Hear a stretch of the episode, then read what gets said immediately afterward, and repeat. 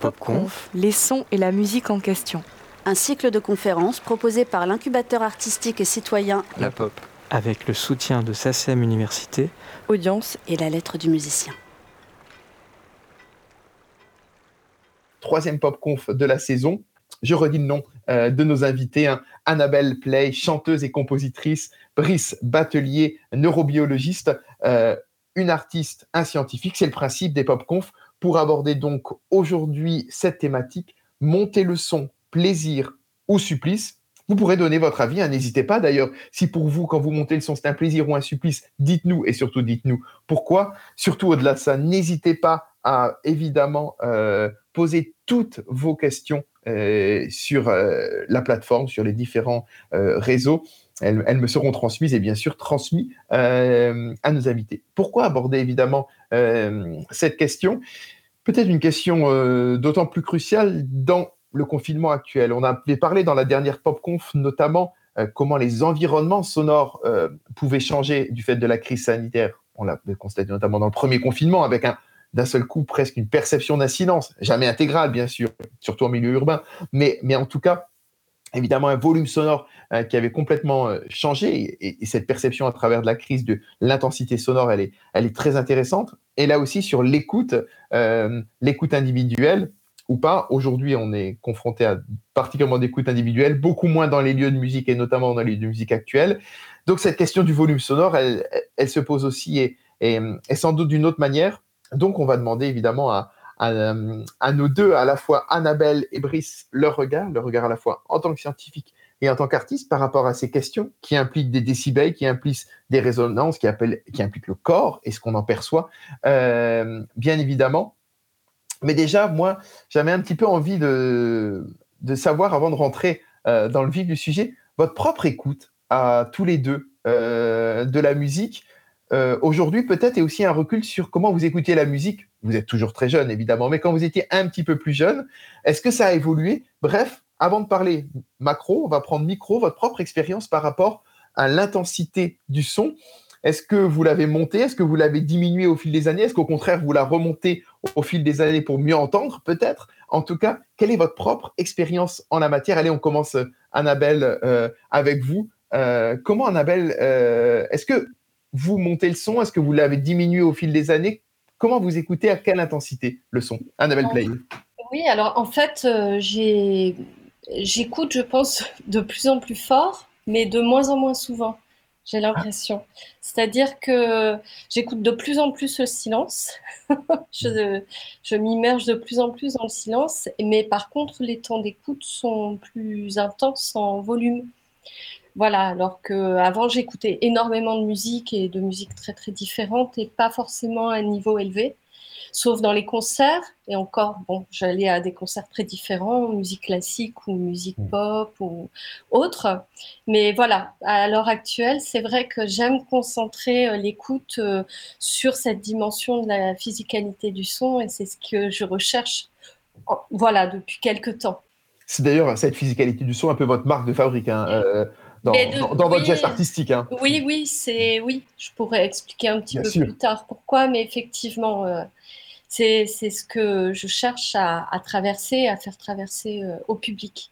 Mais ce qui est intéressant, c'est que c'est pas juste dans votre propre travail personnel, c'est même aussi d'autres musiques que vous allez écouter plus fort pour mieux vous concentrer Oui, parce que je me concentre peut-être davantage aujourd'hui sur des musiques expérimentales qui euh, éprouvent ce type d'écoute. Donc voilà, j'ai c'est plus un choix actuel d'esthétique et d'orientation esthétique.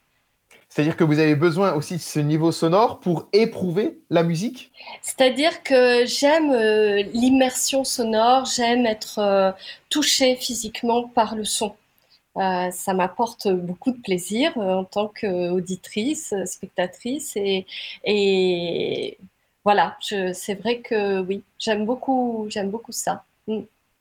Et c'est une dernière question, mais, mais, qui est aussi pour vos voisins peut-être. Est-ce que c'est au casque ou bien que vous, vous mettez la, la, la musique? euh, J'écoute euh, un peu au casque, effectivement, mais pour entendre euh, d'une autre manière. Bon, à la maison, moi, j'ai un studio avec des haut-parleurs, une très bonne sono, donc euh, je peux écouter très fort parce que j'habite à la campagne et que c'est aussi parce que je, fais de la musique euh, intense et très forte que je vis à la campagne. Je ne pourrais pas vivre en ville ou à, moins d'avoir les moyens d'un de, d'un grand studio à sonoriser. Mais euh, et sinon, euh, la question c'était, pardon. Et non, mais c'était vraiment ça par rapport justement à l'intensité. Si oui, vous au oui, voilà. Après, euh, voilà, c'est-à-dire qu'au casque, on entend des choses qu'on n'entend pas toujours sur une sono, et inversement, on entend sur une sono des choses qui ne passent pas au casque, hmm. comme des, des infrabasses ou. Voilà. Donc une réponse de Normand, un peu, vous faites un peu les deux. Voilà, je fais un peu les deux, mais je fais attention quand même au casque avec les musiques que j'écoute et que je produis moi-même. Et vous produisez. Voilà. Brise, votre propre expérience, euh, là aussi peut-être un peu au fil des années, euh, euh, comment vous écoutez la musique, comment vous écoutez le son? Je suis aussi au quart normand, donc je risque de ne pas vous faire une meilleure réponse. Mais moi, j'ai noté que effectivement, j'écoute de moins en moins fort, en tout cas l'écoute musicale dans la plupart des situations. Et une des raisons, c'est effectivement le casque. Avant, j'avais ma chaîne IFI et j'écoutais fort avec. Euh, maintenant qu'on a des casques, les appareils aussi d'eux-mêmes régulent le son pour que ça ne dépasse pas des limites euh, qui soient dangereuses. Et donc, de ce fait-là, j'écoute moins fort. Il y a aussi euh, ma famille qui écoute plutôt moins fort que moi. Donc, eux aussi, ils ont un rôle. Avant, je ne les savais pas. il y a une situation où je pense que j'écoute plus fort parce que j'entends moins bien, probablement avec l'âge un peu, même s'il n'est pas trop avancé, mais ça a déjà un effet c'est en voiture. Parce qu'en voiture, il y a du bruit de fond. Et là, j'aime bien écouter plus fort pour entendre mieux. Donc, c'est l'exception. Et euh, est-ce que justement, euh, Brice, euh, votre propre expérience ou bien, ou bien celle d'Annabelle, par rapport à la perception même, et là on va aller un peu sur, sur l'angle plus scientifique, par rapport à la, à la, perception du son, est-ce que c'est assez révélateur ou chacun a sa propre expérience ou non, il y a quand même évidemment des, des, constantes, notamment ce qu'on dit, ben, euh, peut-être la, perte d'audition à travers l'âge qui fait qu'on augmente davantage le son, ce type de choses. Comment on voit ou bien c'est vraiment, euh, ça dépend des individualités? Euh, bah, je peux commencer. Moi, je ne sais pas effectivement répondre précisément scientifiquement à cette question, mais je pense que c'est assez variable et ça dépend effectivement de l'expérience des gens. Si on a des expériences un peu traumatiques avec le son, on va avoir tendance à baisser. Si on a des expériences, si on entend de moins en moins bien, là, on va avoir tendance à augmenter. Donc, la plupart des gens, et je pense qu'il y a 65% au moins des gens qui vont connaître des problèmes d'audition dans leur vie, donc euh, la plupart des gens vont avoir tendance à augmenter le son, mais pas tous. Brice, euh, peut-être juste par rapport à, cette question-là, sur, le son, en fait, pour qu'on comprenne euh, vraiment bien, et cette question de l'audition, de l'audition, pardon. En fait, le son, il passe comment dans notre corps? Il arrive comment? Ça, ça, fonctionne comment? Ah, bah, ça fonctionne, euh, il y a plusieurs étapes. La première, c'est d'abord euh, le son. D'abord, c'est une onde. C'est euh, une onde de pression. La pression de l'air qui change très rapidement et qui atteint notre oreille. Et là, elle est captée par le tympan, qui est en fait un capteur de pression comme nos microphones. Et ensuite, le transmet, transmet ces fluctuations de pression, ces variations de pression à l'oreille interne. Et là, l'oreille interne, c'est vraiment le convertisseur qui convertit cette information de vibration en une information électrique euh, qui est transmise au nerf auditif. Donc la perception, là c'est plutôt ce que j'étudie, c'est elle, émerge euh, par le traitement de cette information dans notre cerveau. Donc c'est un grand nombre d'étapes. On Donc il y a un grand nombre d'étapes et chaque étape est assez complexe et il y a toujours des études pour essayer de mieux comprendre chacune de, de, ces, de ces, étapes.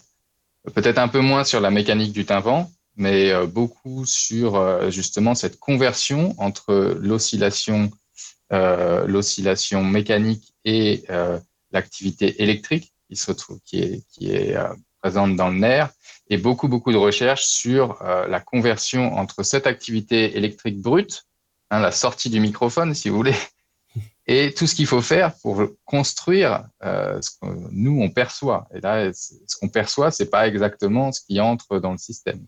Il y a beaucoup de traitements qui sont assez compliqués, qu'on comprend de mieux en mieux, mais qui restent assez compliqués et assez mystérieux pour générer bah, ce qu'on perçoit et puis aussi plein d'autres choses pour générer le plaisir du son, etc. Et tout ça, c'est encore assez mal connu. Qu'est-ce qui vous a amené, Brice, à, vous intéresser euh, sur cet aspect? Est-ce que c'était parce que justement c'était un aspect relativement méconnu, euh, cette question de la perception du son? Ah bah ça, oui, en tant que chercheur, on cherche des questions qui sont difficiles.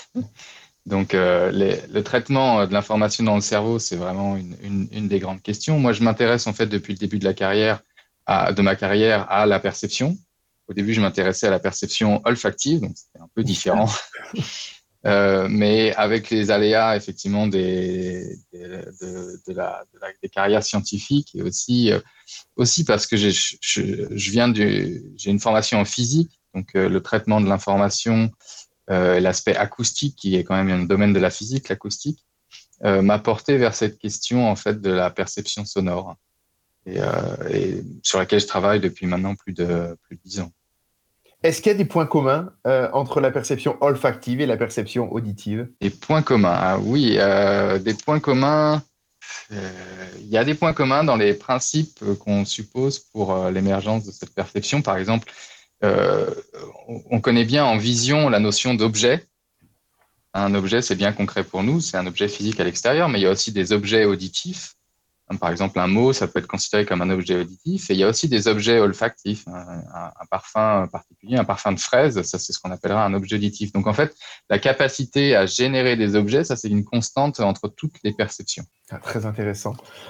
Annabelle, quand vous entendez euh, ces propos, euh, évidemment, ces, premières explications, et puis on va rentrer encore plus dans, le détail, mais ces premières explications scientifiques, vous l'avez dit, hein, votre recherche, je le rappelle, elle, se concentre notamment sur la physicalité du son. Il y a le mot physique, hein, euh, qui est évidemment euh, euh, l'objet même de, recherche de, de, Brice. Est-ce que vous, votre démarche artistique, elle est portée par un sens, un message scientifique, Annabelle? Non, oui, je, ne pense pas avoir un, un message scientifique parce que je n'ai pas la prétention d'avoir les connaissances à ce niveau-là. Euh, ce, que, ce qui m'intéresse vraiment, c'est de, faire traverser un, moi en tant qu'artiste, de traverser un état et de le faire traverser à un public. Donc euh, un état qui nous transforme en fait, qui peut aller euh, du, qui peut évoquer à la fois la simple notion de voyage, géographique, mais aussi euh, une forme de transformation d'état de conscience, en fait. C'est ça que je recherche à travers euh, le, son et à travers la création et les créations que je, mets en place. C'est vraiment changer d'état de conscience et, vivre physiquement et que cela passe par la sensation et du coup par le corps. Donc quand vous parliez des, des correspondances olfactives et, sonores, euh, moi je sais que certains sons vont enfin, déclencher de manière certaine des souvenirs aussi euh, olfactifs et, et, créer, recréer un, ou un imaginaire ou faire remonter à la surface des souvenirs aussi. Donc c'est la perception du son, euh, vous avez dit notamment dans, le corps, mais pour que ça touche le cerveau. Eh ben, je pense que oui, forcément, ça passe par le cerveau, mais ça passe aussi euh, par la vibration euh, au niveau de certaines zones du corps qui, euh, qui vibrent selon, je pense, certaines fréquences aussi. Je, je n'ai pas fait de thèse là-dessus, mais je le ressens bien quand je travaille ou quand je vais au concert. Selon les, les fréquences, euh, euh c'est plus le bassin qui va recevoir l'onde sonore. Euh, d'autres moments, ça se passe plus au niveau du cœur ou plus au niveau du thorax ou au niveau du cou. Voilà, il y a vraiment aussi une transmission d'ondes euh, par, euh, par le corps et les os aussi, qui sont, je pense, euh, qui, où il y a une transmission osseuse de la vibration, il me semble, jusqu'aux dents, je crois bien.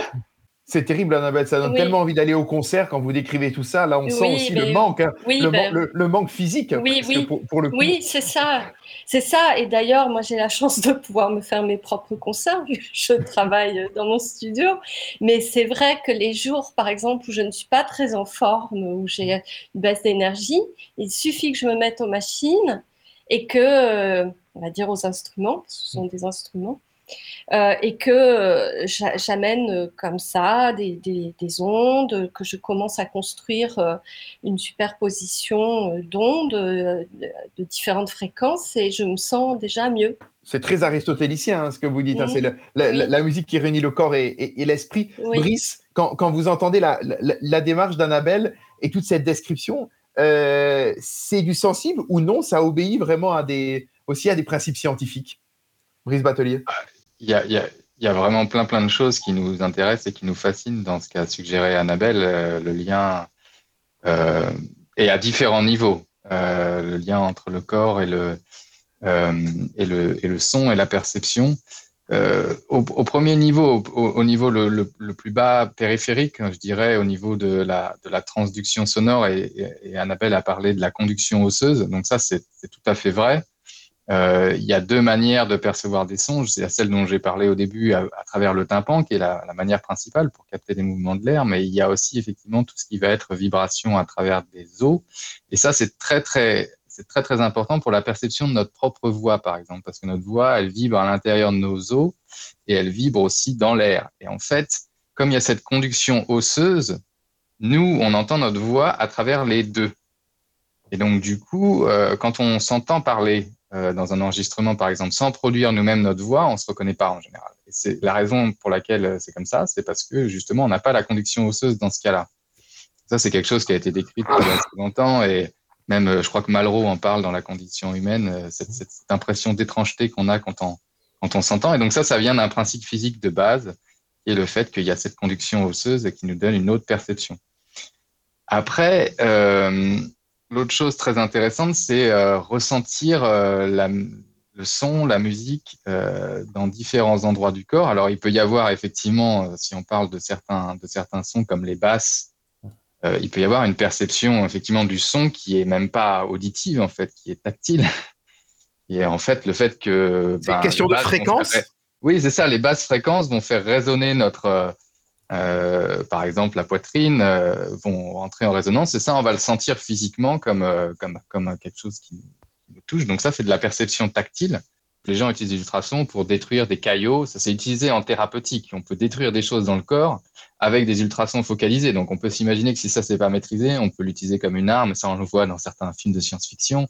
Je pense, moi, je connais pas très bien la, la, recherche militaire, mais je pense pas que ce soit des choses qui se, euh, qui soit vraiment développé en ce moment, mais, en tout cas, c'est tout, à fait, c'est tout à fait réaliste. Par contre, il faut des sources euh, sonores vraiment très très fortes.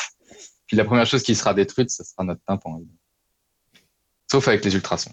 Il y a aussi d'autres phénomènes au niveau perceptif maintenant, donc plutôt au niveau du cerveau, qui lient en fait la perception sonore aux autres perceptions. Donc ça, c'est plutôt des phénomènes euh, entre guillemets illusoires qui sont vraiment internes. Euh, et euh, bon, ça arrive chez, de manière très très forte chez des gens qu'on appelle synesthètes. Alors ça sonne un peu comme une maladie, mais c'est pas une maladie. Euh, mais effectivement, il y a certaines personnes qui sont plus sujets à ça. Il y a des gens qui en fait associent euh, une certaine modalité sensorielle avec une perception dans une autre modalité sensorielle. L'exemple le plus connu, c'est euh, les poèmes de Rimbaud où il parle de concordance entre les couleurs, et les mots, etc. Donc il y a des gens qui sont très sujets à ça. Et il y a une synesthésie. Il écrit euh, des œuvres et imaginait même des, poèmes symphoniques avec des, couleurs projetées parce qu'il était dans cette, dans cette, dans cette dimension-là. Pardon. Tout à fait, ouais, tout à fait. Et, cette synesthésie, il y a un type de synesthésie qui existe, par exemple, entre la perception sonore et la perception tactile. Donc, il y a des gens qui ont des, perceptions tactiles, un peu comme ce que décrivait Annabelle, euh, qui euh, viennent en fait de sons. Donc, c'est simplement qu'il y a une interaction entre le système qui traite les sons et le système euh, qui traite euh, la perception tactile et que euh, les deux, en fait, se passent des informations et il y a une sorte de. Il y a une sorte de. Et ça, se traduit, ça, se traduit, comment, Brice? C'est-à-dire, par exemple, j'entends un son aigu et je lève le bras ou? Non, non, c'est j'entends un son aigu et je ressens une vibration ou je ressens un, un sentiment dans mon corps, donc dans ma poitrine, donc, euh, tout à fait comme. Euh, et ça peut être. Bon, il y a des gens qui sont vraiment très sujets à ça, mais je pense que c'est un peu des personnes particulières qui décrivent des phénomènes qui peuvent tout à fait se passer normalement dans notre cerveau, en lien effectivement avec des mémoires, avec des états émotionnels. Et donc, euh, ce que décrit Annabelle, moi, ça me paraît tout à fait. on le dit souvent qu'on ressent le son dans son corps, et ça, ça peut venir de ce type de phénomène qui sont extrêmes dans certaines situations, dans, chez certaines personnes, mais qui, même chez des personnes normales, euh, existent en fait. Il y a des liens entre différentes modalités sensorielles. Et tout ça sans substance illicite, hein. on est bien d'accord? Parce que Alors ça peut être potentié par des substances illicites, oui. mais ça peut aussi l'être. Tout à fait. Oui, oui, euh, en ce qui me concerne, c'est vrai que je ressens toute une gamme de, de, de, vibrations dans le corps en fonction des sons que, que j'émets ou que je reçois. Et euh, sans substance euh, illicite, aussi, il y a, y a, cette expérience que vous devez connaître, j'imagine, Brice, qui consiste à envoyer une onde dans une oreille et la même onde, un coma en dessous, au-dessus, dans l'autre oreille, et qui, met, euh, qui active les ondes euh, alpha du cerveau, qui met euh, le, cerveau en état de, détente profonde et, de voilà, qui est, qui est utilisée. Enfin, cette technique est, utilisée dans certaines pratiques ou médicales, enfin médecine parallèle, mais mais aussi dans des, comment dire, des pratiques qui peuvent euh, amener à la relaxation à travers le son, en fait. Ça, il y a, y, a, y a, plusieurs choses. Il y a des, gens qui essaient d'utiliser ça dans le sommeil pour euh, améliorer la qualité du sommeil, euh, pour essayer de synchroniser le son et les ondes. Ça, c'est pas encore, ça a été prouvé d'une certaine manière chez des animaux. Chez l'homme, c'est plus compliqué. Puis c'est sujet à variation entre individus. Et donc c'est pareil en fait pour ces thérapeutiques. Euh, c'est-à-dire qu'on dormirait mieux si on aurait un son euh, décalé? Ah, En fait, le sommeil, c'est lié. Dans, dans, le sommeil, on a des ondes cérébrales et il y a des gens qui ont montré que en fait, le son permettait de, de générer euh, certaines ondes et qui sont considérées comme bénéfiques. qui, il y a plusieurs états de sommeil et donc un état, les états les plus reposants en fait correspondent à certains types d'ondes et des gens ont noté dans des expériences chez, chez l'animal euh, que euh, des sons pouvaient produire euh, des ondes entre guillemets bénéfiques. Et donc, et donc il y a des, des, initiatives pour essayer de reproduire ça chez, chez l'homme. Et, ça marche dans une, dans, une, dans, une, dans une certaine mesure, mais bon, chez l'homme, c'est toujours plus compliqué parce que chacun a son historique, on n'est pas des rats. donc, il y a des variations entre individus. Il y a le côté psychanalytique qui est aussi. Ben, pas, pas, forcément. Moi, je l'ai pratiqué. C'est vrai que c'est on, on, atteint un état de relaxation assez, je trouve, facilement avec ce, ces exercices euh, et ce, ces sons qui sont diffusés euh, dans les oreilles. Je trouve, enfin, bon, je, je, pense que je ne suis pas la seule à être sensible à, à ça. Et si je peux me permettre aussi par rapport aux autres sens, il se trouve que moi, je perçois la musique aussi de manière euh, en volume. Euh, alors, je ne vois pas forcément les volumes, mais j'associe les sons vraiment à, l'espace, en fait. Et du coup, par exemple, développer un morceau qui, par exemple, part d'une fréquence assez fine, et qui va petit à petit euh, s'intensifier, pour moi, je le, je le conçois aussi dans l'espace. Donc il y, a, il y a, cette dimension de, oui, de, de volume euh, en presque 3D. Euh, ce lien de perception. Alors là, c'est n'est pas physique, mais mmh. ça touche à la perception. C'est Goethe hein, qui disait que la musique, c'est de l'architecture muette. Donc là, on en a un petit peu la, la preuve, et c'est Renzo Piano, plus proche de nous, hein, le fameux architecte, qui disait que pour lui, c'était la musique qui était de loin l'art le plus proche euh, de l'architecture. Donc, on voit un peu ces espaces sonores s'inscrivent aussi là-dedans. Et, je fais un lien aussi par rapport euh, à l'acoustique. Vous, en parliez, euh, Brice, et, notamment quand on traite de la question de, l'acoustique des, des, lieux de musique, des salles de concert.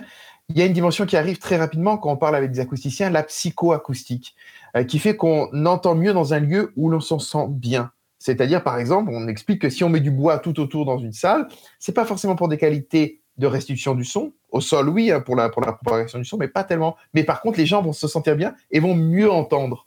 Euh, et donc, cette notion un peu de psychoacoustique. Euh, et, donc, j'avais envie de l'interroger par rapport à la question de la perception du son, évidemment, du côté un petit peu aussi peut-être presque subjectif.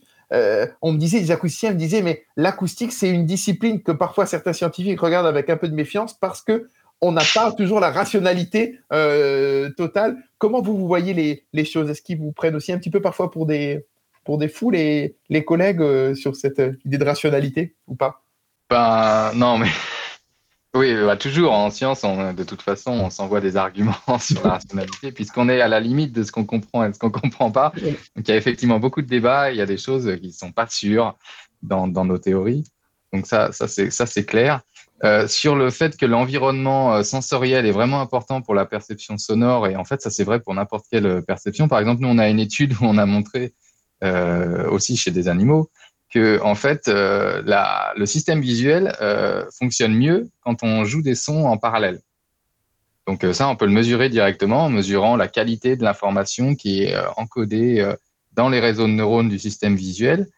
Et cette, cette information, elle est meilleure euh, quand on a du son euh, joué en parallèle, certains sons, en particulier des sons forts dans, notre, dans, notre, dans notre étude.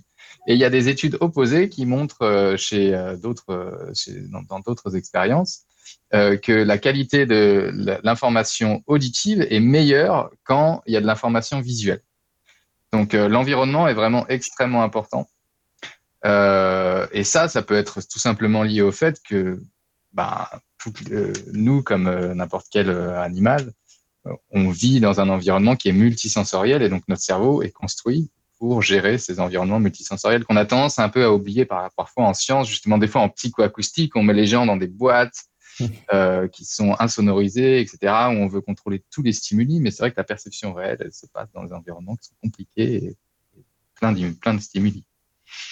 C'est marrant parce qu'on pense évidemment à un, auteur, un compositeur euh, qui avait un peu théorisé ça, c'est Richard Wagner, qui parlait de l'art total, un Gesamtkunstwerk, où pour lui, évidemment, tous les arts devaient se mêler pour arriver à un seul, euh, voilà, euh, grandiose, un peu aussi Nietzsche. Qu'est-ce, que vous en pensez, Annabelle, justement, de cette idée où l'image doit être là par rapport à la musique et cette présence-là, ou bien vous, vous êtes quand même plutôt une une ayatollah du sonore pur Non, non, euh, bah non j'aime beaucoup euh, justement travailler avec euh, l'image. Je travaille avec des vidéastes euh, comme enfin, Alexandra Radulescu, Hugo Arcier. On a développé des lives audiovisuels justement où il y a en plus un lien audio réactif ou alors mmh. un jeu en direct entre les deux la vidéaste et moi. Donc, euh, je, non, non, je suis pas du tout une ayatollah du sonore. Au contraire, je, je, trouve intéressant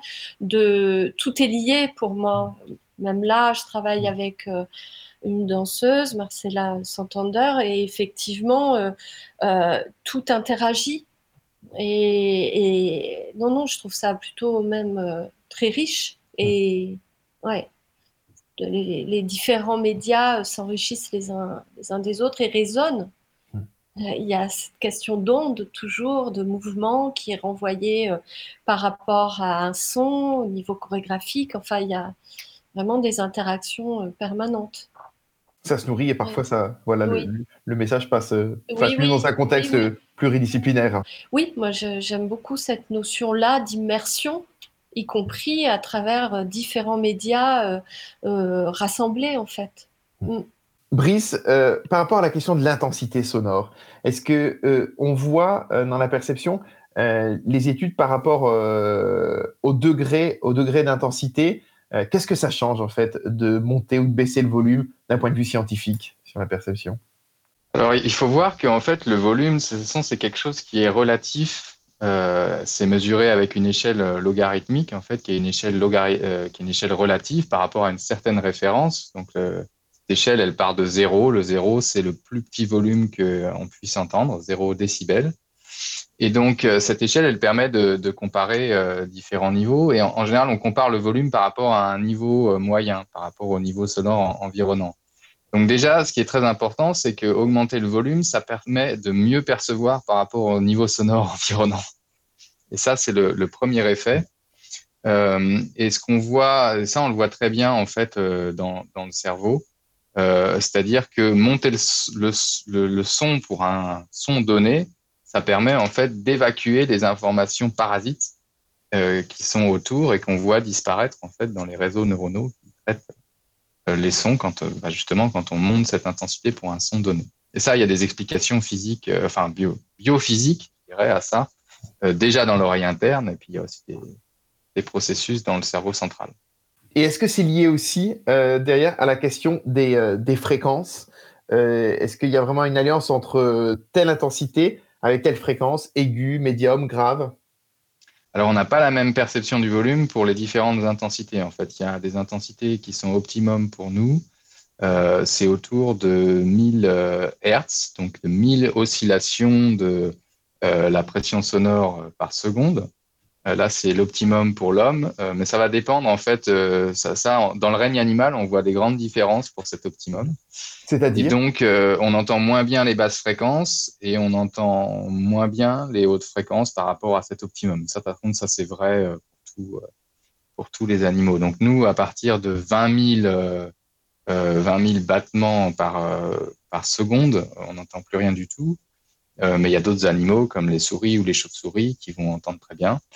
Euh, euh, par contre, c'est les souris, elles, elles vont pas entendre en dessous de 1000 Hertz. Donc, et puis il y a une gradation à l'intérieur de ce qu'on peut entendre. On entend chez l'homme, on entend plutôt moins bien les hautes fréquences. C'est d'ailleurs ce qu'on perd en premier quand on perd, quand on commence à avoir des problèmes auditifs. on perd en premier les hautes fréquences. donc on va avoir un problème de, niveau sonore minimum pour les, ces fréquences-là. Et pas, et pas le grave euh, Ou est-ce qu'il y a quand même tendance à lisser Non, le, le grave. Non, c'est asymétrique, c'est vraiment. Euh, ouais. C'est vraiment. En fait, c'est que la, le récepteur, en fait, l'oreille interne qui fait la transformation entre l'onde sonore et euh, ben, le, le, signal électrique, cette oreille interne, en fait, elle décompose les fréquences sur euh, cette cochlée qui est en fait un petit escargot.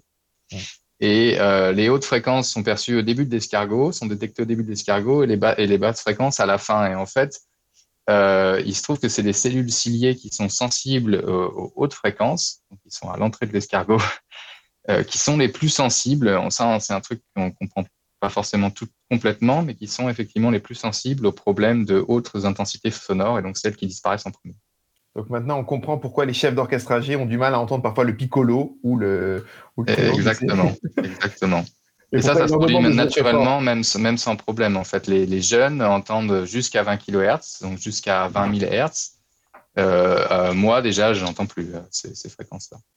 Donc c'est là où on voit si on est jeune ou on est plus jeune en fonction en fait de ça. Voilà, mais ça dépend des gens. Hein. J'ai un collègue qui euh, a le même âge que moi quasiment et lui il entend tout ça très bien. Par contre, il voit moins bien. Donc... voilà, il y, y, a un rattrapage. Il y a et, un rattrapage. Et est-ce que peut-être c'est une question totalement stupide, hein, je me permets. Euh, J'ai fait un bac littéraire, donc vraiment, je, je, voilà. Mais euh, je me donne quelques excuses. Mais est-ce que ça a évolué au, au fil des siècles cette perception euh, de l'homme? Est-ce que son euh, ou est-ce que ces degrés, ces volumes, ils restent, euh, ou est-ce qu'on n'a pas d'études euh, tout simplement pour mesurer ça sur le temps? Je pense qu'on n'a pas d'études. Peut-être que les historiens en musicologie en savent plus. euh, mais ce qui a évolué, c'est effectivement l'environnement sonore. Donc, est-ce qu'on s'est déjà adapté à ça? Normalement, les échelles de temps d'évolution euh, du, bah, du cerveau et des systèmes biologiques sont plutôt plus lentes. Donc, euh, je dirais non, ça n'a pas évolué, mais il y a des choses intéressantes euh, au niveau de l'évolution animale sur, euh, sur justement cette perception sonore. Mais chez l'homme, euh, non, on ne sait pas. Ouais, sur l'évolution animale bah, Sur l'évolution animale, il y a des trucs super intéressants. Par exemple, il y a une théorie, évidemment c'est difficile à vérifier parce qu'on n'était pas là à l'époque, mais donc les reptiles et donc les dinosaures desquels descendent les oiseaux, euh, ils n'entendent pas les très hautes fréquences. En fait, ils ça s'arrête assez vite vers 10 000 Hertz. Et donc, les premiers mammifères sont apparus au moment euh, où ces reptiles dominaient le monde, hein, les dinosaures dominaient le monde. Et euh, chez le mammifère, on a eu l'apparition en fait de la perception des très hautes fréquences. Et donc, les gens pensent que ça s'est apparu parce que c'était un avantage sélectif pour les mammifères. Ça leur permettait de survivre mieux euh, en communiquant à très haute fréquence pour pas être entendus par les dinosaures. Et euh, c'est assez intéressant parce qu'en fait, on retrouve encore cette différence. Les oiseaux qui descendent des dinosaures, eux, n'entendent pas les très hautes fréquences. Et c'est encore euh, les prédateurs de certains mammifères comme les souris qui, elles, entendent des très hautes fréquences. Donc, il y a plein d'adaptations comme ça qui, qui sont écologiques probablement à l'environnement sonore. Bon, il y a des choses qui sont sorties de ça. Par exemple, les chauves-souris ont, ont pu utiliser des très hautes fréquences et des mammifères et elles ont pu utiliser les très hautes fréquences pour faire de la détection ultrason pour, euh, pour scanner leur environnement. Donc ça, c'est des choses qui, qui ont dérivé de cette évolution, de la capacité d'utiliser les hautes fréquences. Mais à la base, la théorie, ça serait que ça a permis de mieux survivre euh, dans un environnement dominé par les dinosaures. Donc une autre, euh, une, lecture sonore euh, passionnante. Annabelle, quand vous entendez notamment tous ces exemples, est-ce que ça rebondit par rapport à, votre démarche juste Par rapport à l'écologie sonore, c'est vrai que je lisais récemment que certains oiseaux entendent certaines et communiquent à partir de certaines fréquences et qu'avec la pollution sonore, leurs messages sont brouillés et que du coup, euh, il y a des problèmes de communication dans certaines espèces euh, animales aussi. Euh, enfin voilà, c'était pas vraiment par rapport au dernier point qu'évoquait Brice. Et, et j'avais envie de revenir en, par une question en fait par rapport à ce que vous disiez, Brice, du fait que quand on élève et qu'on écoute un son fort, d'autres euh, euh, actions du cerveau euh, s'arrêtaient en fait. C'est ça? Parce que ce que moi j'éprouve quand je vais au concert, euh, musique dite noise, brutiste euh, ou musique expérimentale, quand je joue, et en particulier ce qu'on appelle euh, ces moments noise, mais attention, je ne fais pas que ça, hein, sont des, souvent des moments liés à des structures musicales qui sont construites et qui font partie du processus de passage, d'évolution dans le morceau. Mais j'ai souvent la, la sensation d'une forme de sidération qui fait que la pensée est, gelée et que euh, presque euh, il y, a, y, une forme d'extase et de presque de, jouissance parce qu'il y, a, comme une forme d'abandon des limites aussi euh, du corps où on est à la fois, on, ne sait plus même très bien d'où vient, où est la source du son. Parce que quand c'est très fort, on est aussi traversé pleinement par le son. On, a même la sensation qu'il vient de nous et qu'il nous enveloppe et qu'on fait partie de ce tout. Et, euh, du coup, euh, et que ça dépasse euh, l'action d'analyser, de penser, de d'avoir un esprit critique, ou alors on se ferme complètement et on refuse. Et mais par contre, si on accepte ce mur de son, il y a du coup aussi beaucoup de plaisir. Et, même, j'ai la sensation, alors ça dépend si comment les musiques sont construites, parce que ça peut être euh, très structuré à l'intérieur d'un mur de son, en travaillant sur euh, différentes fréquences, en les amenant d'une certaine manière. J'ai même la sensation qu'on peut vivre des mirages sonores. Alors bon, je ne sais pas très bien analyser tout ça, mais euh, est-ce que voilà, c'est lié au fait que justement certaines actions du cerveau euh, s'arrêtent lorsqu'on est dans une écoute comme ça? Euh, bah, Je pense que oui, et je pense qu'il y a aussi d'autres choses derrière euh, que je peux essayer de, développer. effectivement, le, son fort va au niveau de l'oreille déjà supprimer les informations sonores qui sont moins fortes. Mais après, il y a un autre mécanisme euh, qui est que plus euh, un stimulus est fort, plus il va capter l'attention. Euh, et donc, ça, c'est un mécanisme qui se passe par contre à plus haut niveau, dans les structures vraiment finales du système auditif, par exemple. Et donc, ce système attentionnel, lui, il est multisensoriel. Donc, on peut, on va avoir si on, fait attention à un, stimulus sonore, à une entrée sonore, si on fait attention à son voisin euh, quand on parle en voiture, on va avoir un peu moins d'attention visuelle. Donc euh, ça, plus on monte le son, plus notre attention va être détournée. Et donc je pense que ça, ça, peut être une des raisons pour lesquelles vous, euh, vous, voyez ces effets. Après, il y a aussi d'autres choses qui, à mon avis, sont super intéressantes par rapport à, la musique et à la notion de plaisir que vous évoquez. c'est que c'est aussi des choses en fait qui, qui sont pas constantes entre tous les individus. C'est des choses qui s'apprennent euh, euh qui, euh, et qui se développent avec l'expérience de l'individu. Par exemple, il y a des choses même très très basiques comme la consonance de certaines notes ou leur dissonance. là, ça a toujours été une grande question de savoir si c'était quelque chose qui était inné ou quelque chose qui était acquis. Et il y a très récemment une étude qui a montré que, ou en tout cas qui suggère très fortement que c'est en fait acquis. Et comment ils ont fait ça? Ils ont été, en fait, euh, c'est des chercheurs américains qui sont allés euh, en Amazonie, ont trouvé une, euh, un peuple qui a été vraiment quasiment jamais ou jamais en contact avec la musique européenne. Et ils leur ont demandé, ils ont fait des tests chez ces gens euh, euh, sur leurs préférences sonores et en particulier sur des sons très simples, des consonances entre différentes, différentes notes. Et ils ont trouvé que bah, les consonances habituelles qu'on mesure chez, chez, chez nous, chez les gens de la civilisation occidentale, ben se retrouvent pas chez, chez ce peuple. Donc ça, ça suggère qu'en fait, euh, ben, notre préférence sonore, elle est, elle est apprise. Donc en fait, on, dans une démarche artistique, on peut apprendre aussi à apprécier certaines choses que peut-être d'autres n'apprécieraient pas. Je pense que c'est ça qui est vraiment très très intéressant avec la musique et la, la perception sonore. Ça va au-delà même de la perception, c'est l'apprentissage et la relation entre émotion et perception. Donc vraiment des différences culturelles là. Euh. Ah, c'est les différences culturelles, ouais, effectivement. Euh, mais euh, mais il y a des différences culturelles entre différentes personnes. Oui, oui, et même au sein d'une même culture, voilà. Au sein d'une même culture, il y a des grandes oui, Voilà, c'est ça. Les, musiques expérimentales euh, euh, sont, peu écoutées, peu diffusées. Je, je, pense que oui, il y a un cheminement à faire et que tout le monde peut bien sûr écouter. Hein. Moi, je, je trouve qu'on n'en entend pas assez en concert et et en spectacle et que ça n'est pas assez défendu euh, par euh, les lieux de diffusion, les théâtres, euh, c'est pas assez présent. Mais effectivement, il y a, y a, un cheminement à faire aussi. Mais ça, selon des personnes, selon ça, enfin, ça peut être inné aussi, enfin, ce goût, cette appétence pour ce type d'esthétique. Ah, probablement, oui. ce qui est spécifique des, musiques expérimentales, c'est de trouver des, des, résonances internes qui sont vraiment rares et qui sont difficiles à trouver. Euh, il y a cet aspect-là aussi, ouais. C'est un peu une exploration comme ce qu'on fait, j'ai l'impression. Voilà. Oui, oui, c'est une exploration. et par contre, voilà, il faut l'offrir au plus grand nombre parce que si on ne la connaît pas et si on n'y a pas accès, on ne peut pas, on ne peut pas l'appréhender en fait, tout simplement déjà. Alors, je me permets, euh, parce qu'en direct, on a quelques réactions euh, déjà par rapport euh, à nos propos.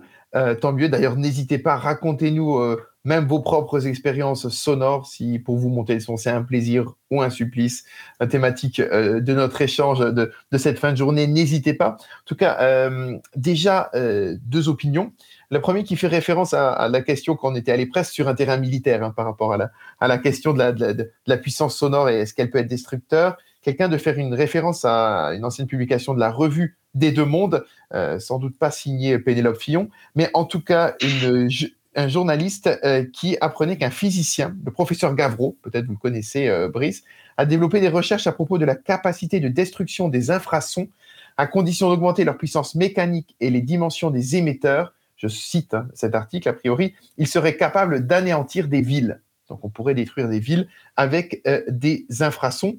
Euh, et un autre exemple qui nous est cité euh, par quelqu'un d'autre sur un quatuor euh, de clarinette, le quatuor Les Anches en T, en deux mots avec le jeu de mots qui s'entend, qui a créé des concerts avec des gilets vibrants qui réagissent à la musique pour les personnes malentendantes.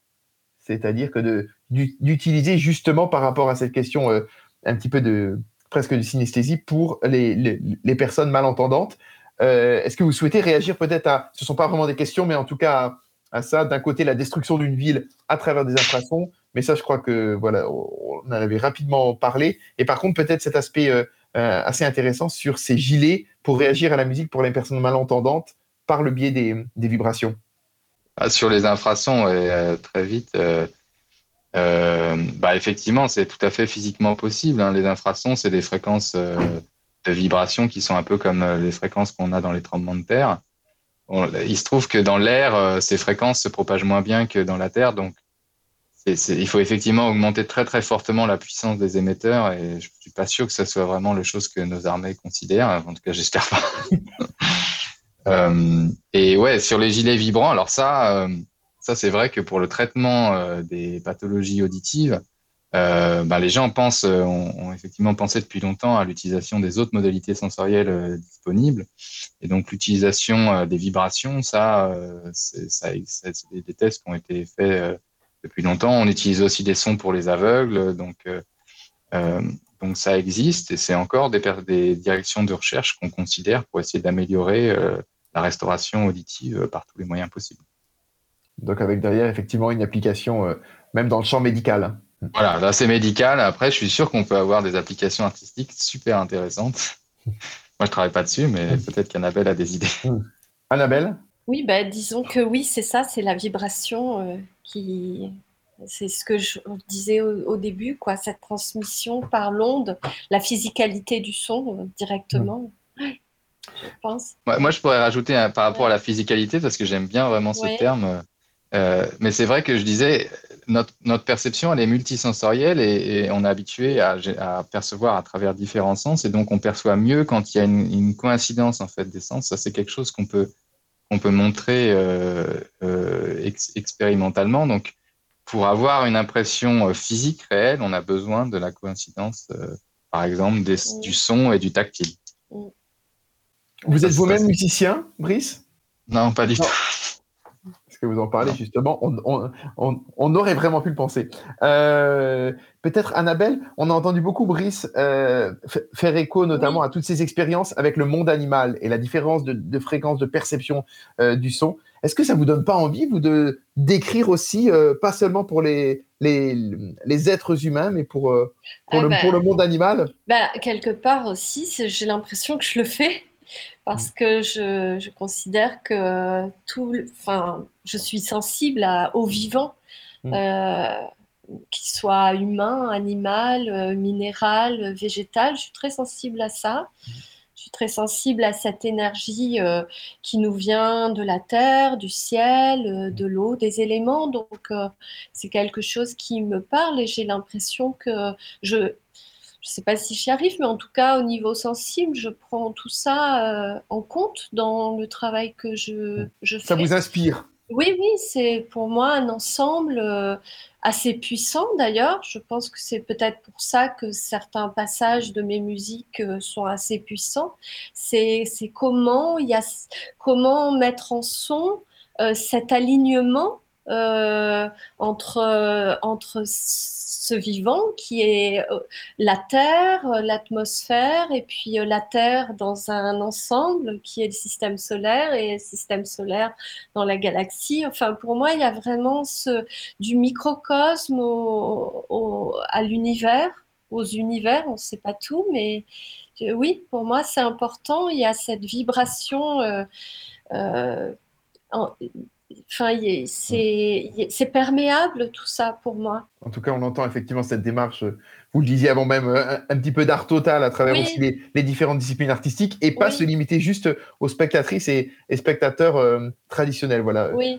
aller sur le, sur le vivant de manière, de manière plus Oui. globale. Oui, même si effectivement la musique que je développe depuis quelque temps euh, s'inscrit dans, dans une lignée qui, qui a commencé dès le début du XXe siècle avec euh, les musiques bruitistes, futuristes. Ça n'est que la continuité de ça. hein. Je j'ai pas du tout. On parle souvent d'avant-garde euh, avec les musiques d'aujourd'hui, mais ça, elles ne sont que dans cette continuité-là qui date déjà d'un siècle, d'un peu plus d'un siècle maintenant.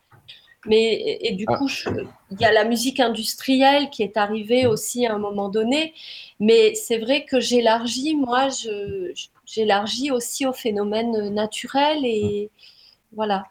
Eh bien, j'en profite pour com- recommander à tout le monde de lire L'Art du bruit hein, de, de Luigi Oui. Russolo. Ah C'est oui. fan- fantastique Oui, essai, évidemment, pour, pour, faire écho à, à cette démarche. Et aussi, ce qui est intéressant, c'est qu'on on parle d'une avant-garde, mais on a l'impression aussi que dans votre démarche, et quand on, on écoute aussi ce que, ce que vous faites, il y a aussi cette idée de revenir à l'origine, presque. Euh, Peut-être l'origine des sons. euh, c'est à la fois très moderne et puis quelque chose de. il y a quelque chose d'archaïque aussi. Voilà. Euh, très ancien et un rapport à, à la vibration, à, à des phénomènes naturels qui, qui, ont, voilà, qui nous ont dépassés par le passé quand on ne connaissait pas, on ne savait pas donner d'explication. Il y en a toujours qui nous dépassent parce qu'on ne sait pas encore euh, les expliquer scientifiquement, mais ils sont là, même si parfois ils sont invisibles, et que euh, euh, le, le phénomène de, enfin, le fait de composer avec des sons, bah, peut rendre sensibles ces mondes-là. Comment vous voyez, euh, Brice, par rapport, on, on l'a dit, ça, ça reste aussi un domaine euh, relativement, entre guillemets, euh, euh, nouveau euh, dans les zones de recherche, de, de- de s'intéresser, de se pencher sur ces questions. Aujourd'hui, c'est quoi les enjeux de, de travail dans, dans ce domaine de, de la perception du son? Qu'est-ce qui nous manque aujourd'hui encore comme, comme élément pour mieux comprendre comment ça fonctionne? Ah, Il y a des choses qu'on sait effectivement déjà et qui, qui résonnent avec ce que, euh, ce que disait Annabelle. Euh, par exemple, on sait, quand on fait de l'imagerie cérébrale chez l'homme, on sait que certains sons, en particulier bien sûr les sons plaisants, vont euh, activer euh, les, sons, les zones qui sont liées à la récompense. Par exemple, les zones euh, qui s'allument quand on prend trop de cocaïne, mais, mais aussi dans des, dans des cas de récompense tout à fait normal. et d'autres sons qui vont activer des zones qui sont liées à ce qu'on va appeler la peur ou en tout cas euh, bah, le déplaisir. Euh, et euh, ça, on peut identifier des catégories de sons, en tout cas, qui vont donc ça, qui sont d'ailleurs assez qui sont assez conservés entre les individus. par exemple, les sons qu'on appelle rugueux, c'est des sons qui ont des modulations en fait de l'intensité, qui sont des sons un peu de grincement, etc. Qu'on retrouve dans les cris, les cris de bébé, par exemple. Ceux-là, ils ont tendance à activer des systèmes qui sont plus liés euh, à la peur et aussi, aussi les systèmes d'alerte. Mm. Euh, donc, ils, créent, ils ont tendance à créer un déplaisir, mais en fait, ce qui est intéressant dans le cerveau, c'est qu'il n'y a pas de systèmes qui sont, sont, pas, qui sont séparés, en fait. Les systèmes de récompense mm. et de, de, déplaisir sont connectés, et donc euh, il peut y avoir une alchimie vraiment complexe, et ça, ça on, aimerait, on aimerait pouvoir l'étudier mieux, et je pense que les artistes vraiment à l'avant-garde là-dessus par rapport à nous. Mais ce que vous dites sur les, cris de bébé, c'est complètement vrai. Je me rappelle très bien, avant d'en avoir un, quand j'ai dans un wagon TGV avec un, bébé, on a le sentiment que c'est la pire des choses qui puisse vous arriver. Et après, évidemment, c'est l'alerte maximale et on, court euh, en, en, pensant que ça peut être son enfant et ainsi de suite. En tout cas, l'état est complètement différent. Euh, sur, des cris de bébé et de, et de leur perception sonore. Euh, c'est connu d'ailleurs que les changements hormonaux, en tout cas chez la femme, mais il doit y en avoir chez l'homme aussi, c'est pas bien étudié, euh, qui sont liés euh, à la naissance, par exemple, changent la perception à différents niveaux. Hein. La perception olfactive, mais aussi probablement la perception auditive. En fait. Là aussi, des, des points de rencontre. Ça, c'est des choses qui sont prouvées, en fait, déjà. Voilà. Donc là, voilà, il n'y a même pas, voilà, euh, c'est déjà fait. Une question en, en direct. comment définissez-vous euh, les auto-émissions acoustiques qui caractérisent les cellules ciliées par l'onde acoustique et qui génèrent à leur tour un son très faible qui sort de l'oreille? J'ai découvert cela par l'artiste Jacob Kierkegaard. Bah, alors, je ne connais pas Jacob Kierkegaard, mais je connais les émissions acoustiques. Voilà. Euh, je ne savais pas qu'on pouvait les utiliser pour faire, euh, ben, pour faire des créations musicales.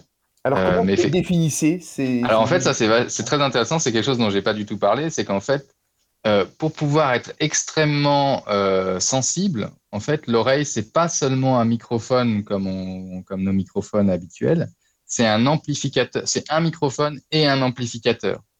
Donc l'oreille apporte une énergie pour détecter de manière plus précise les sons de très très basse intensité.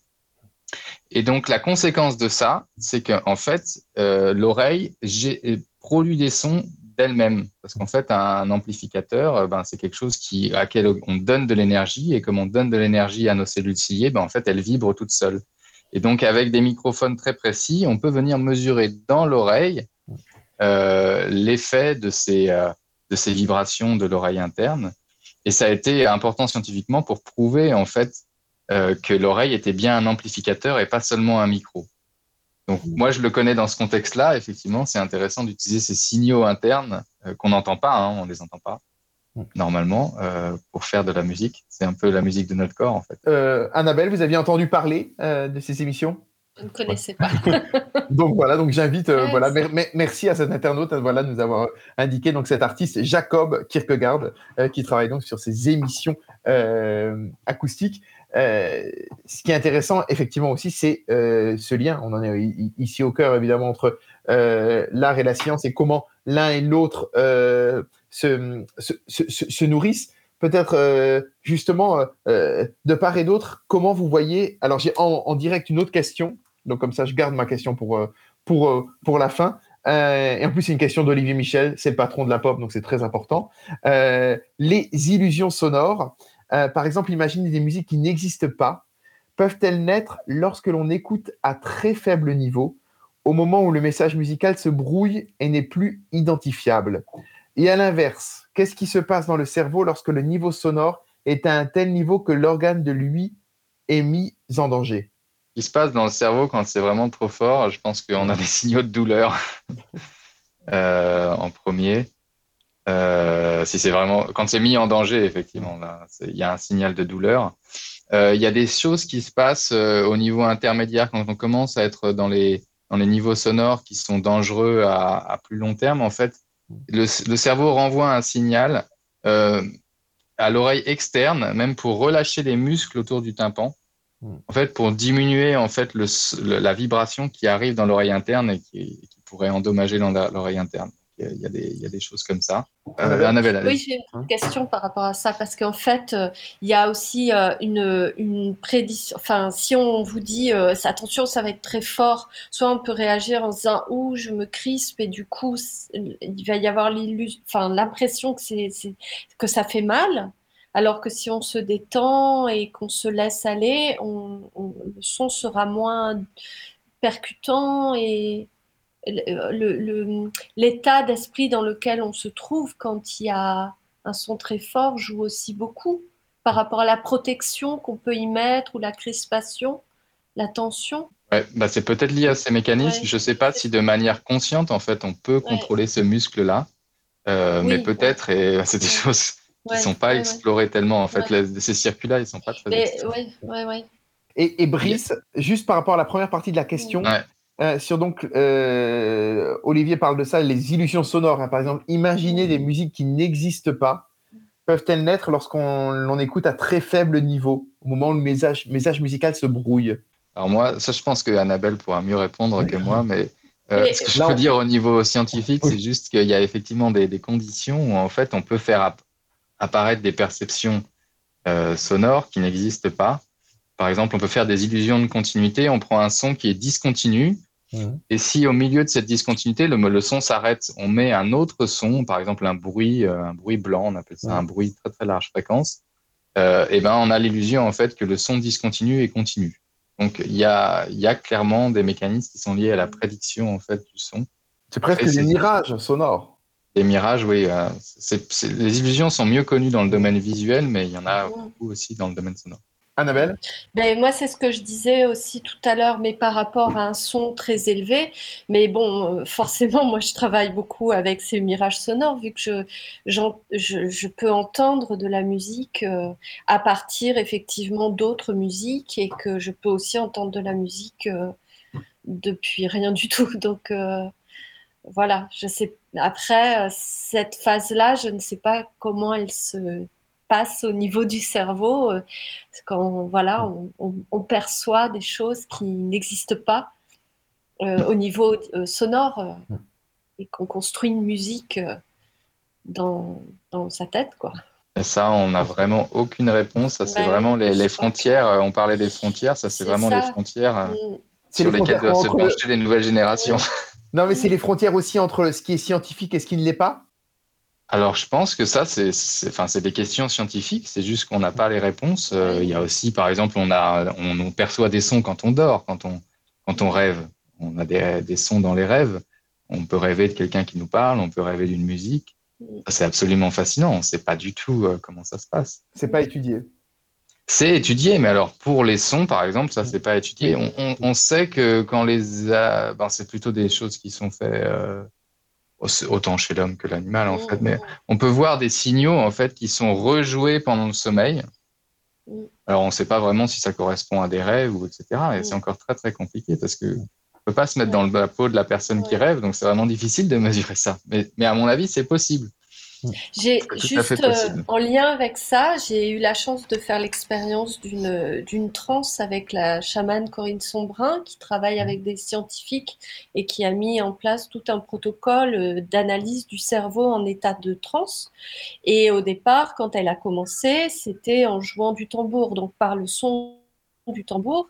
Et depuis, elle a travaillé à partir d'une technique où justement elle diffuse des sons de basse, tout un, un environnement sonore qui fait qu'on on rentre en transe et que après euh, les informations sont récupérées euh, par les scientifiques avec un système de capteurs au niveau du cerveau et qui euh, donnent des informations sur l'activité du cerveau. Mais bon, après, c'est, ça dépasse Louis, mais ça en fait partie aussi.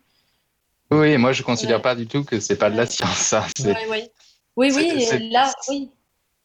C'est juste, c'est des états qui sont pas communs. Oui. Euh, et donc on a du mal à les caractériser. C'est difficile effectivement de les. Mais il y a des recherches du coup scientifiques qui. Mais il y a clairement des recherches là-dessus. place déjà. Mm. Comme il y en a sur l'hypnose, par exemple. l'hypnose, ça, paraît un truc de, effectivement bizarre, mais en fait, c'est des choses qui sont très sérieuses, qui sont reproductibles, qui ne vont pas toucher toutes les personnes nécessairement, mais qui, euh, de manière. On peut le reproduire chez plein de gens.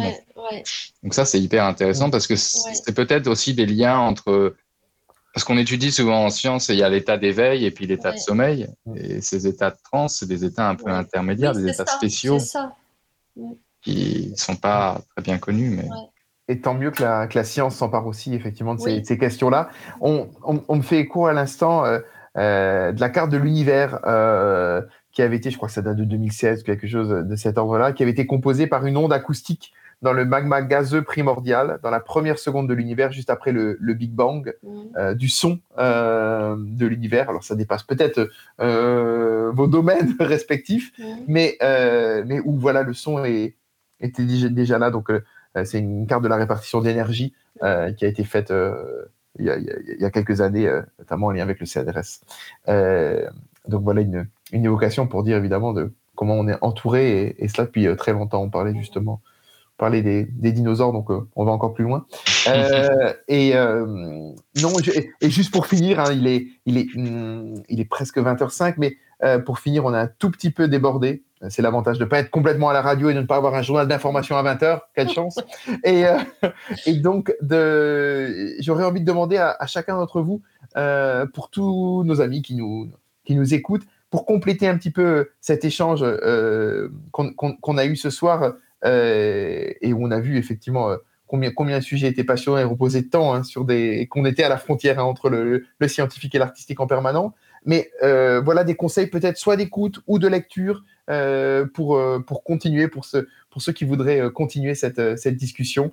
Annabelle, peut-être un conseil d'écoute de choses qui vous ont inspiré, qui vous inspirent, évidemment votre, propre, vos propres œuvres à, découvrir. Hein. Oui, oui, si, vous le souhaitez. Il y a aussi, je, j'avais préparé deux musiques, une de Mika Venue, qu'on pourra mettre dans le podcast et une. Il y aura tous les liens. Voilà, c'est ça, de Merzbo, qui, mm travaille particulièrement la musique noise, euh, enfin mm. voilà, bruitiste. Mm. Il y a le travail, euh, enfin pas que, il y a le travail de Puce Marie aussi que j'aime beaucoup, euh, qui est une femme aussi, mm. qui fait de la musique électronique. Et puis par rapport, tout à l'heure me venait un livre assez fascinant sur l'écologie sonore, le paysage sonore, que vous devez connaître certainement, le paysage sonore de Rémeret Schaeffer. Je trouve qu'il est passionnant aussi sur le son. Et notre environnement. Et le vivant. Et le vivant, ouais. Brice, un conseil? Un conseil scientifique De, lecture Ah, de, lecture bah Non, j'avoue, j'ai rien de. ce domaine, il n'y a pas forcément de publication qui. Euh, ou c'est une publication euh, purement ou très scientifique euh, sur cette question de la perception du son Ouais, j'ai rien à conseiller en fait sur un niveau grand public. J'aurais dû, j'aurais dû effectivement préparer ça. Ah non, non, mais il n'y a pas, y a, y a pas de, bons conseils. Euh, il y en a certainement. Et on, et on pourra, on pourra de toute façon le donner, euh, le donner, le, le, donner plus tard sur, euh, sur les liens. mais en tout cas, un grand merci à vous deux parce qu'on a vu qu'on a dépassé très clairement la question si c'était un plaisir ou un supplice. On a compris que c'était un petit peu que ça dépendait de notre âge, de quel animal ou de quelle catégorie on était, de quelle culture on dépendait et ainsi de suite. Donc bref, il y a des réponses variées à cette question monter le son, plaisir ou supplice, mais surtout je pense qu'on a après cette heure passée ensemble bien compris les mécanismes euh, qui nous font percevoir, sentir aussi. On a bien compris la dimension euh, physique à tous les sens du terme. Euh, par rapport à la matière, par rapport aux espaces sonores, hein, euh, pour reprendre votre expression, euh, Annabelle. Merci donc à tous les deux. Brice Batelier, hein, je rappelle, neurobiologiste dans un très beau laboratoire qui appartient à, l'Institut Pasteur. Et à vos côtés, Annabelle Play, chanteuse et compositrice. vous donnez rendez-vous parce que l'époque compte bien évidemment, ça continue. Alors, faut pas louper non plus la prochaine. Euh, là aussi, euh, on va parler euh, d'âge directement, puisque à, chaque âge, son genre de musique, point d'interrogation. Ce n'est pas une information, une, affirmation, mais c'est bien une interrogation, comme toujours pour les titres des pop-conf. À chacun son genre de musique, on recevra Sofian Fanen, qui est l'un de mes collègues, qui est journaliste au jour, très chouette média indépendant, et qui a écrit Le Boulevard du Stream, une enquête sur le streaming, et Claire Anekart, fondatrice de Soco Études. À chacun son genre de musique. Donc, c'est un rendez-vous le lundi 26 avril à 19h. On sera évidemment toujours en ligne et ce sera toujours de manière virtuelle. En tout cas, remercier aussi tous les partenaires qui nous permettent de maintenir et de faire et de poursuivre euh, ces chouettes débats euh, autour des sciences et des arts. Évidemment, la SACEM Université, Audience, la lettre du musicien, dont j'ai la chance euh, d'être le directeur de la rédaction, et bien sûr la POP qui nous accueille, même virtuellement, évidemment, et on a besoin de ces lieux artistiques. Cette émission, elle est à retrouver chez nos amis d'Arte Radio. Donc, n'hésitez pas évidemment à la podcaster. Alors, elle est aussi euh, sur les sites respectifs de la lettre du musicien et de la POF.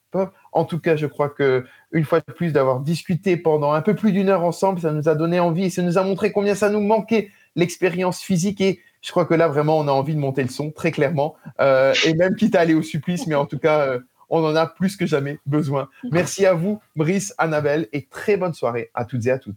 Popconf, les sons et la musique en question. Pour aller plus loin et finir cette Popconf en beauté, écoutons tout de suite deux morceaux recommandés par Annabelle Play. The Light de Mersbow et Magnesia de Mika Venio. Quant à nous, on se retrouve pour la quatrième Popconf du printemps sur le thème À chaque âge son genre de musique qui aura lieu lundi 26 avril à 19h en Facebook Live.